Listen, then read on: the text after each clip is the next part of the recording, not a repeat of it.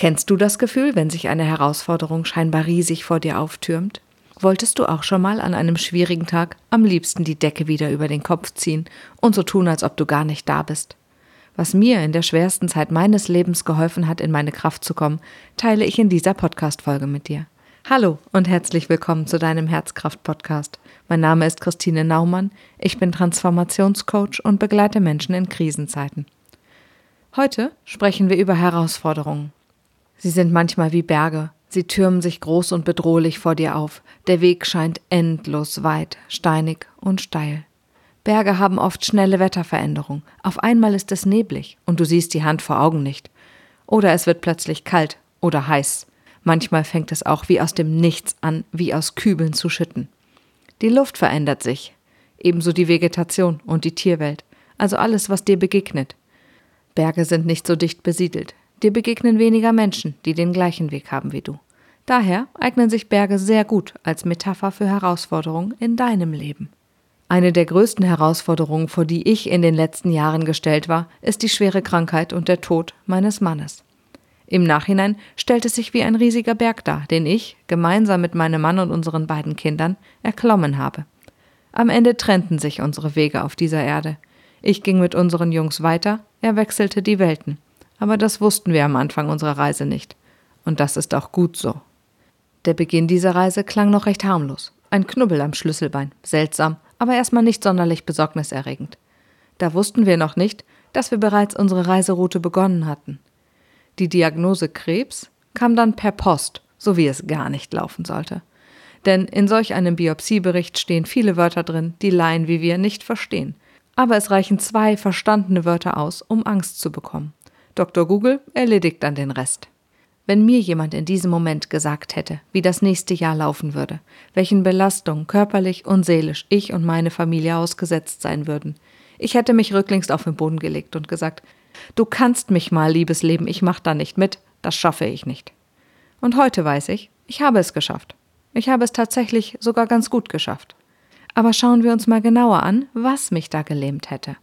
Allein meine Gedanken, denn in meinem Leben war ja von den sich ankündigenden Herausforderungen noch nicht viel zu sehen. Der Berg war nicht sichtbar. Und das ist auch gut so, denn ihr könnt euch sicher vorstellen, wenn ich mir den ganzen Berg angeguckt hätte und diesen dann mit meinen aktuellen Kraftreserven und Ressourcen abgeglichen hätte, die Schlussfolgerung wäre logischerweise gewesen, passt nicht, klappt nicht, kann ich nicht schaffen. Und dann? Die Umstände ändern sich nicht. Aber meine Haltung hätte mich geschwächt.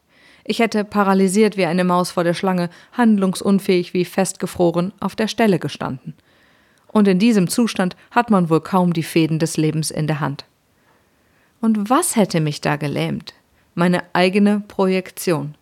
Meine Angst davor, was passieren könnte, meine Sorgen, wie ich mit Schwierigkeiten umginge, tausend angstvolle, lähmende Gedanken. Nur Gedanken, noch keine Realität. Möglichkeiten, alle noch im unendlichen Möglichkeitsraum des Universums enthalten, keine davon materialisiert. Aber in dem Moment, wo Berge groß und dunkel vor uns stehen, denken die wenigsten an die schöne Aussicht, an die wundervollen Blumen oder den Stolz, den man fühlt, wenn man es nach oben geschafft hat. Oder die Erfahrung, die man während der Wanderung macht. Das, was man über sich selbst lernt. Projektionen sind immer angstbehaftet und negativ.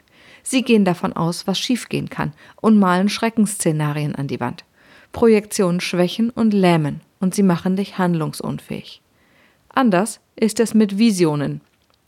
Visionen sind positiv.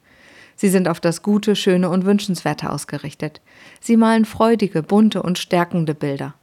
Visionen tragen dich, sie beflügeln dich und bekräftigen deinen Weg. Visionen machen dich kreativ und zeigen dir neue Möglichkeiten und Ressourcen auf. Warum habe ich es geschafft? Ich bin im Moment geblieben. Ich habe aufgehört zu projizieren, da ich gemerkt habe, dass es mich nicht weiterbringt. Wir hatten eine Vision, eine Vision von Gesundheit und Wohlbefinden und sind konsequent unseren Weg daran entlang gegangen. Nehmen wir nochmal das Bild des Berges dazu. Damit wechselt die Perspektive vom Berg zur Aussicht. Es ist im Endeffekt egal, wie steil, felsig und hoch der Berg ist, denn was zählt, ist das Ziel, die Aussicht.